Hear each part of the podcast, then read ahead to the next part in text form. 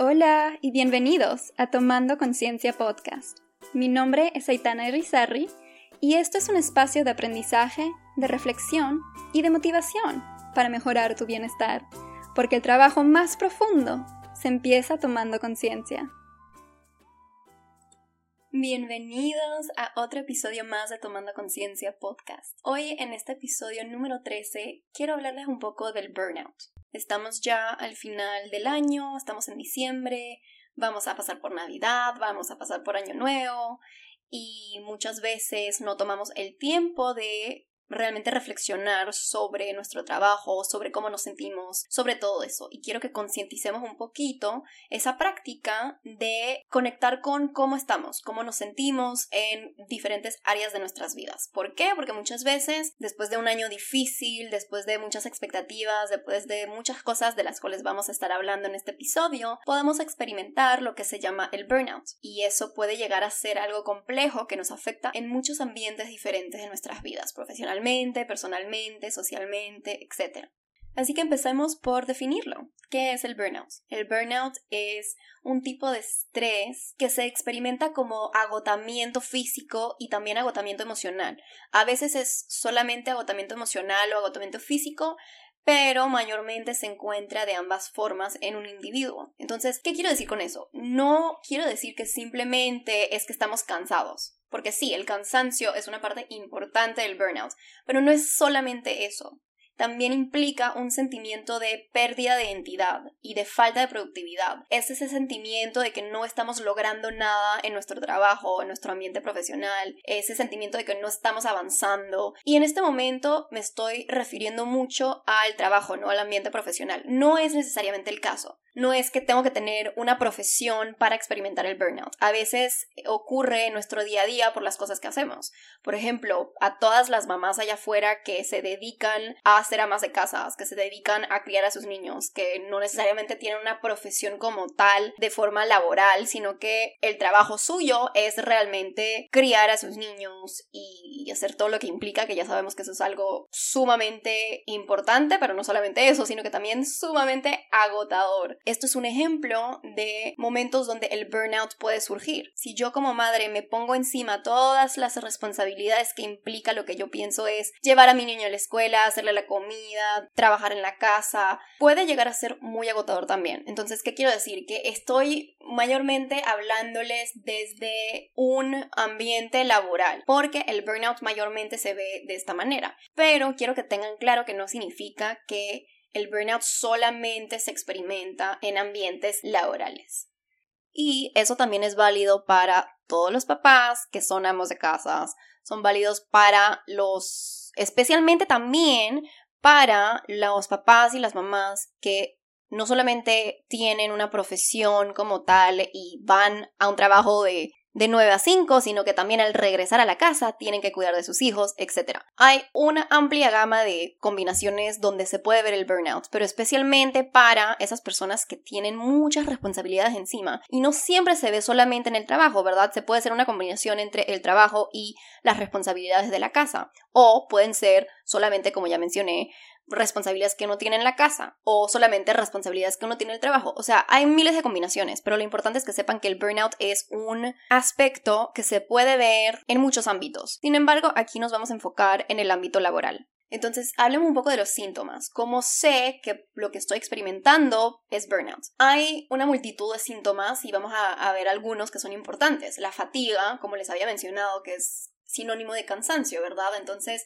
sentirte con esa fatiga la gran mayoría del tiempo es un indicador de que tal vez lo que estás sintiendo es burnout. Y no sería necesariamente eso solo. Esa fatiga se acompañaría de insomnia, por ejemplo, dificultades para dormir. También se acompañaría de una baja autoestima. A veces sientes que mayormente cuando estás en ese en esos episodios de burnout sientes que lo estás haciendo todo mal sientes que dudas de ti mismo, sientes que lo que estás haciendo no es lo correcto, entonces hay un impacto importante tu salud mental, en tu autoestima. Muchas veces a raíz de una baja motivación, del estrés y la ansiedad que ocurre, de la fatiga, de los problemas para dormir y todo eso, también llega una falta de concentración. Porque si uno no llega a dormir bien en su noche y luego no tiene esa motivación para ir al trabajo y luego en el trabajo mismo está agotado y no tiene esa energía, no va a poder concentrarse, ¿verdad? Entonces, eso es otra parte importante del burnout. Todo eso que les acabo de mencionar va a lidiar a sentir emocionalmente irritabilidad. Me voy a sentir irritada porque me están hablando en el trabajo, yo no tengo paciencia, la paciencia va a disminuir. La irritabilidad no, no solamente hacia uno mismo, pero hacia los demás también. Entonces eso te va a afectar en tus relaciones sociales, con tus amigos, con tu pareja, con tu familia, con tus colegas también puede ser. Existe también una procrastinación excesiva. ¿Por qué? Porque mayormente cuando ocurre el burnout, lo que pasa es que tendemos a querer evitar nuestras responsabilidades, porque muchas veces los pendientes del trabajo por ejemplo, son, y el trabajo mismo, son la causa del burnout que sentimos. Entonces, para evitar seguir en ese burnout, lo que queremos hacer es salirnos de nuestras responsabilidades y evitar lo que tenemos que hacer del trabajo. Entonces, ¿qué vamos a hacer? Vamos a procrastinar, porque estamos buscando un escape a nuestras responsabilidades, que son la causa de nuestro malestar. Pero esto ya se está convirtiendo en un ciclo, me imagino que ya lo están viendo. Pero si yo procrastino porque quiero evitar mis responsabilidades, porque esas cosas me hacen sentir mal, al hacer todo esto me va a hacer sentir peor, ¿no? Entonces ahí está este ciclo. Y es difícil salirte de eso cuando se vuelve algo más complejo, cuando no buscas la ayuda que necesitas o cuando no intervienes en el momento adecuado antes de que se vuelve algo más difícil de controlar. Bueno, ya hablé también de la motivación, la energía, obviamente todo eso está bajo, porque ya no estás conectando con el propósito de lo que haces ya no necesariamente le encuentras sentido a lo que haces. Entonces viene ese burnout, porque ya no sientes la misma felicidad de estar en tu trabajo, de hacer lo que haces, etc. Entonces todos esos síntomas son parte de lo que definimos como el burnout.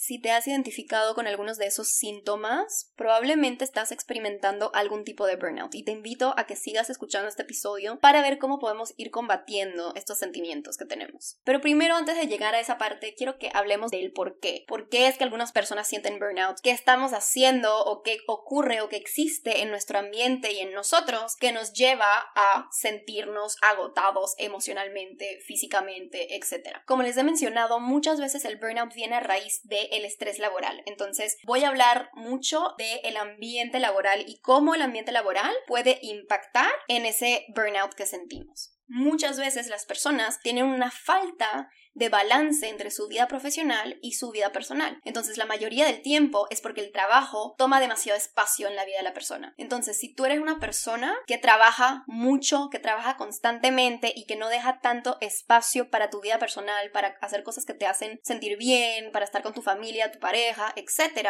ahí ya hay un problema, ¿verdad? Siempre lo digo y lo vuelvo a repetir, todo en la vida es cuestión de balance. Entonces, cuando no existe ese balance entre tu vida personal y tu vida laboral, ya sabes que ahí está el problema. A veces también no tienes tanto control o tantas opciones sobre el tipo de trabajo o sobre la logística de lo que haces dentro del trabajo. Por ejemplo, hay algunas profesiones que tienen horas de trabajo súper largas o horas de trabajo súper no convencionales. Por ejemplo, una enfermera que trabaja en un turno nocturno en el hospital. Eso no es un horario convencional. Eso te va a afectar tu horario del sueño. Todo eso son cosas que tienes que tomar en cuenta. Entonces, horas largas y horas nocturnas, horas difíciles, horas que no son realmente algo al cual tu cuerpo y tu mente están acostumbrados. Puede lidiar al burnout. Acabo también de mencionarles algo sobre el control. Eso es súper importante. A veces el burnout llega porque existe una falta de control en tu ambiente laboral. Entonces, puede ser que en tus tareas del día a día no tienes mucho poder de tomar decisiones. O sientes que no tienes control sobre tu horario, por ejemplo. O sientes que otras personas toman decisiones o te dan órdenes o lo que sea que van a afectarte a ti a tu salud mental. Entonces, cuando existe esa falta de control en ese ambiente laboral,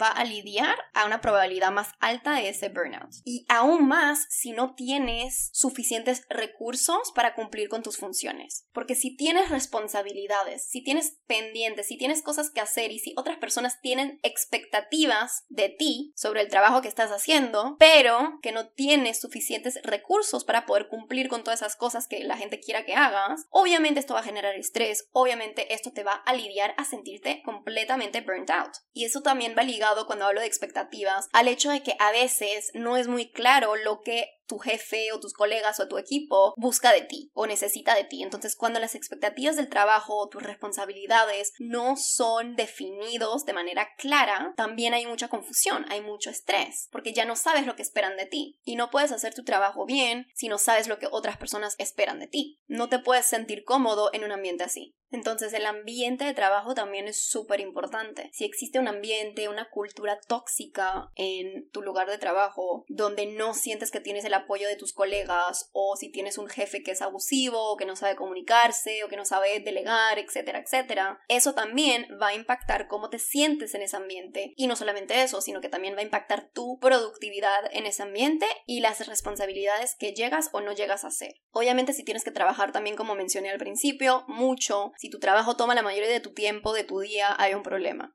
si tienes que regresar a tu casa en la noche estar todavía trabajando hasta las 1 o 2 de la mañana para completar tus responsabilidades y tus pendientes, hay un problema. O sea, si tú sales después de tu día de trabajo y sigues teniendo que trabajar, el burnout te va a llegar rapidísimo. Pero también importantemente, y algo tal vez menos común, de lo cual no hablamos tanto, es que lo opuesto también es cierto. Si tú tienes un trabajo que realmente te aburre, un trabajo que no tiene muchas exigencias, que no tienes muchas responsabilidades, muchos pendientes, etcétera, también te puede causar burnout. Podrías pensar que no, porque sientes que tal vez tienes más tiempo para hacer lo que te gusta, etcétera, etcétera, lo cual puede ser un factor protector, puede ser algo bueno. Sin embargo, la realidad es que cuando tú haces algo que es aburrido, que no te gusta, el gaste de energía para permanecer concentrado y motivado cuando haces esas cosas es mucho mayor, porque qué fácil distraerte, qué fácil salirte de la concentración, qué fácil estar procrastinando y haciendo otras cosas. Entonces tienes que gastar mucho más energía y tener mucha más motivación para estar concentrada haciendo lo que tienes que hacer en tu horario de trabajo. Y eso también tiene un costo.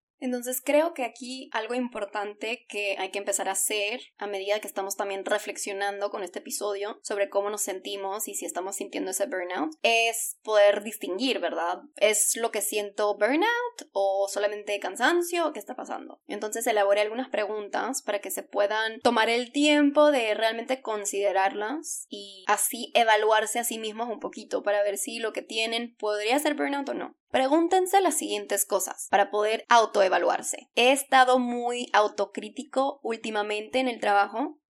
¿Me cuesta reconocer mis logros? ¿Me cuesta levantarme por las mañanas para ir al trabajo? ¿Me cuesta cumplir con mis pendientes o con mis responsabilidades? ¿Me cuesta concentrarme? ¿Tengo dificultades para dormir? ¿O algunos cambios en hábitos alimentarios? por ejemplo, comer muy poco o al contrario, comer demasiado, porque también la comida puede ser una manera de intentar evitar las responsabilidades que tenemos y también una manera de querer sentirnos mejor porque nos sentimos mal inicialmente. Tengo una falta de satisfacción o placer en lo que hago. Y importantemente, ¿esto es algo nuevo o es algo reciente? ¿Me sentía así cuando empecé el trabajo o no? Porque ahí también puedes diferenciar entre algo que simplemente no te gusta y un burnout que estás sintiendo. Porque si inicialmente llegaste a tu trabajo con un propósito, sabías que era algo que te gustaba o no necesariamente que te gustaba, pero que podías hacer y que no te era algo sumamente imposible, pero que poco a poco eso fue cambiando y que te empezaste a sentir así con todos esos síntomas del burnout que he mencionado, entonces ahí sabes que esa transición es probablemente debida al burnout y no debida al hecho de que no te está gustando lo que estás haciendo. Tiendo a evitar mis responsabilidades y de qué manera lo hago, porque importantemente muchas veces nos vamos a voltear hacia algún tipo de uso de sustancias, por ejemplo. Una pregunta que te puedes hacer es, ¿uso, por ejemplo, el alcohol como una manera de poder olvidarme de mi, de mi trabajo cuando no estoy ahí? Una manera de disminuir la intensidad de las emociones que siento, por ejemplo, el malestar que estoy sintiendo, y no solamente el alcohol, pero también drogas, por ejemplo, fumar cigarrillos y la última pregunta que se deberían de hacer a ustedes mismos es ¿cómo se siente mi cuerpo? ¿Tengo dolores de cabeza?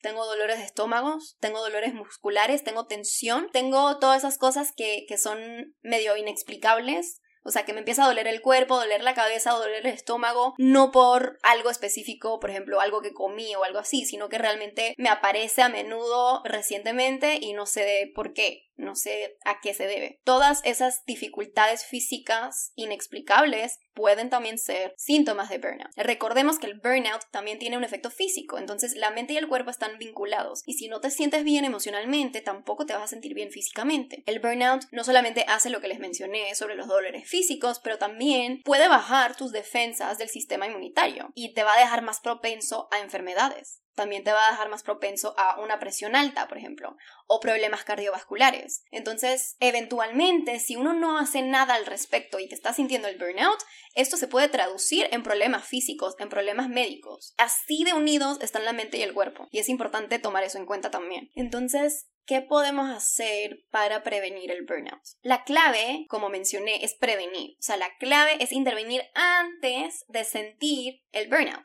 porque una vez que está ahí es mucho más difícil sobrellevarlo. No quiere decir que es imposible, pero sí es mucho más difícil. Entonces, eso es importante. La prevención es mucho más eficaz que tener que salir de un burnout que ya sea complicado porque hemos pasado demasiado tiempo ahí y no porque lo intentamos evitar desde un principio. Entonces, el primer paso es psicoeducación. O sea, es escuchar este episodio, por ejemplo. Es poder conectar con recursos información que te va a hacer entender lo que es el burnout, que te va a hacer reconocer sus síntomas, que te va a hacer reflexionar sobre si lo tienes o no.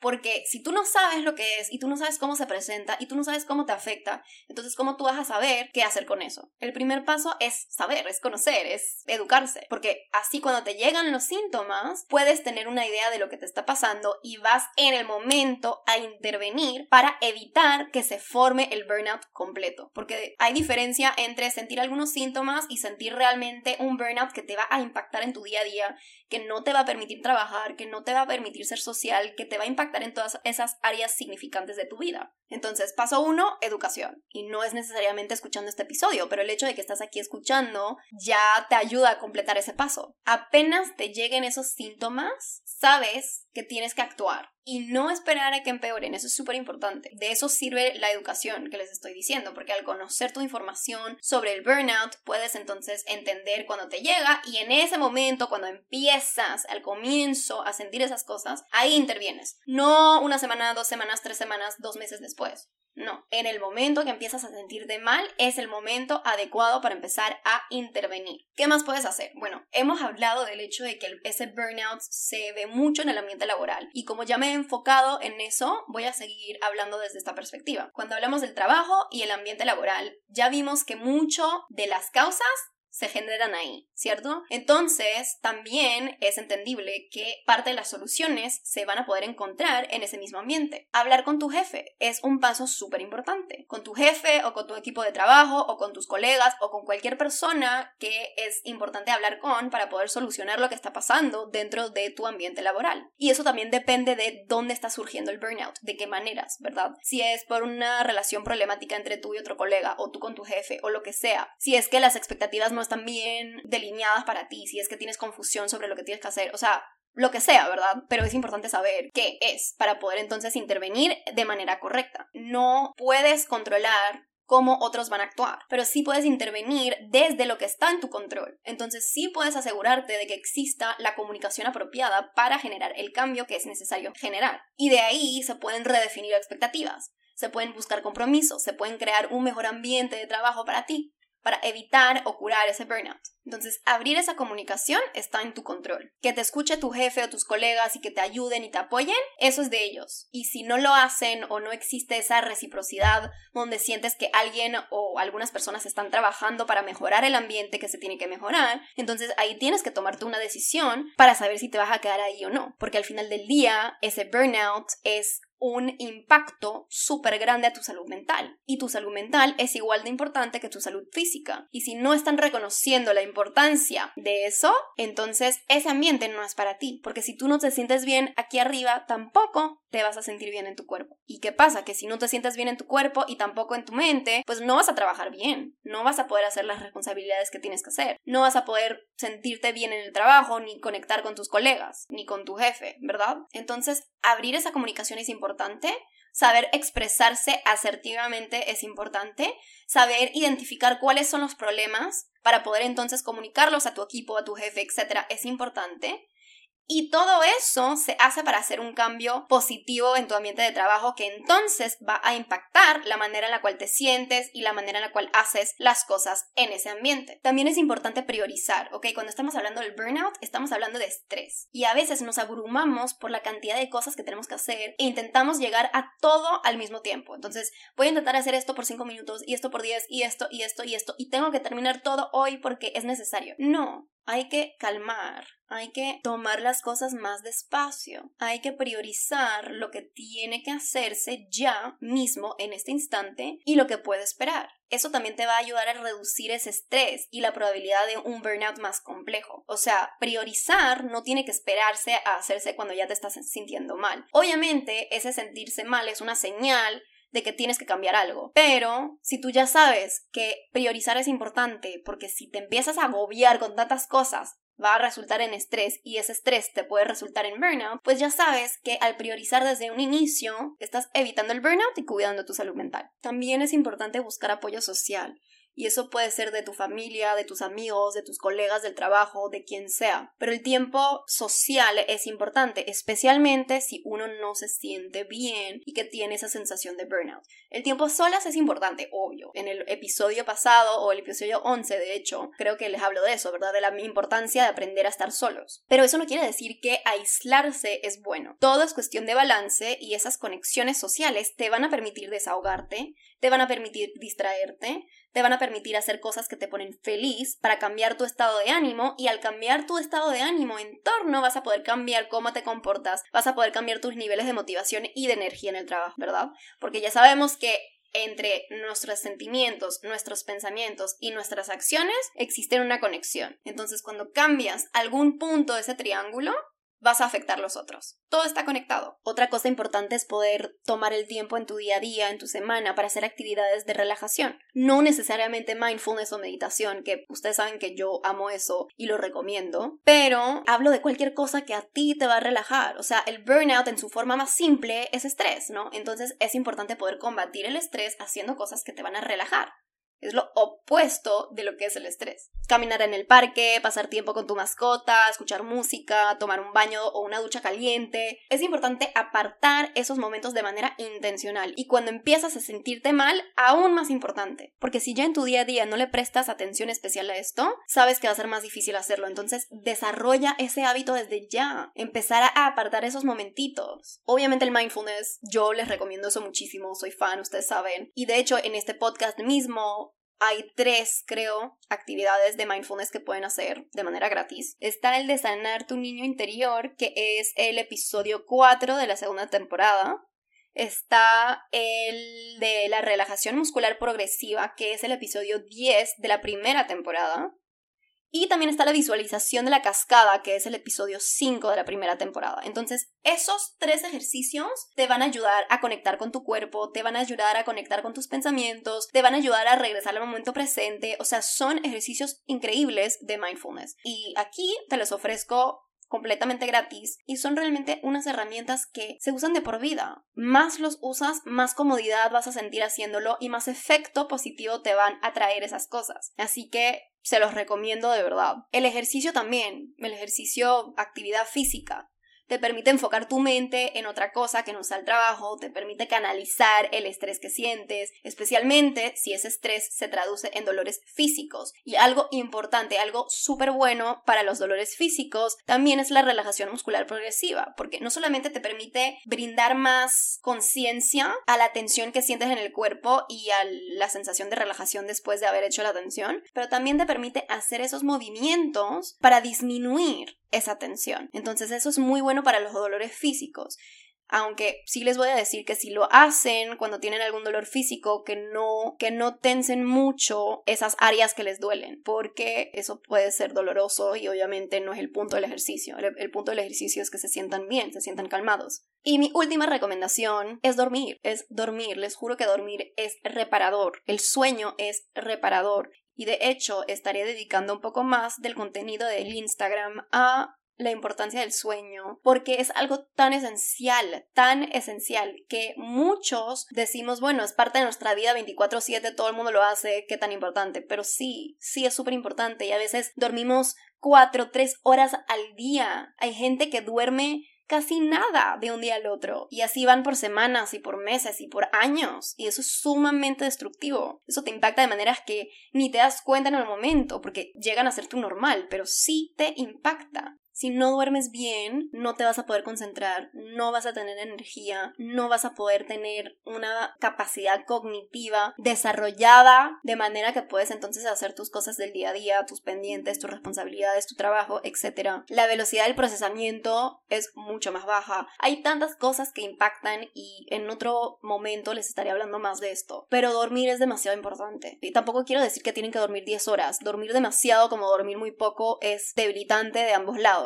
todo en extremos es malo, pero dormir es importante. O sea que si ustedes priorizan sus días y su trabajo porque dicen, bueno, yo voy a seguir trabajando hasta las 3 de la mañana, no, no lo hagan, váyanse a dormir y aparten momentos de su día después para hacer los pendientes que le faltan. Pero prioricen el dormir, porque al no priorizar eso y al decir, bueno, voy a seguir trabajando porque tengo esas cosas que hacer, no van a poder de todas maneras concentrarse bien y hacer esas cosas bien. Y entonces, ¿qué van a hacer? Van a estar perdiendo el tiempo intentando trabajar cuando realmente no son productivos porque necesitan poder dormir. Entonces, el sueño es súper importante. Por favor, duerman. Y yo les quiero hablar sobre una experiencia, bueno, varias experiencias que he tenido con el burnout. Y creo que yo he hablado de esto antes, de hecho, en uno de estos episodios del podcast. Pero de mi experiencia en mi práctica profesional cuando yo trabajaba en Nueva York y que yo veía a mis pacientes de terapia. A los seis, siete meses de ver a mis pacientes y de empezar en esa fundación, estaba burnt out. O sea, literalmente me sentía agotada, no me sentía bien y acompañada de esa fatiga, de esa falta de concentración, de esas dudas, de ese cansancio, también vino una pérdida del propósito, una pérdida de eficacia, de, de un sentido de que yo estoy haciendo las cosas bien. Independientemente del hecho de que estaba con mis pacientes y sí los ayudaba y sí se hacían las cosas,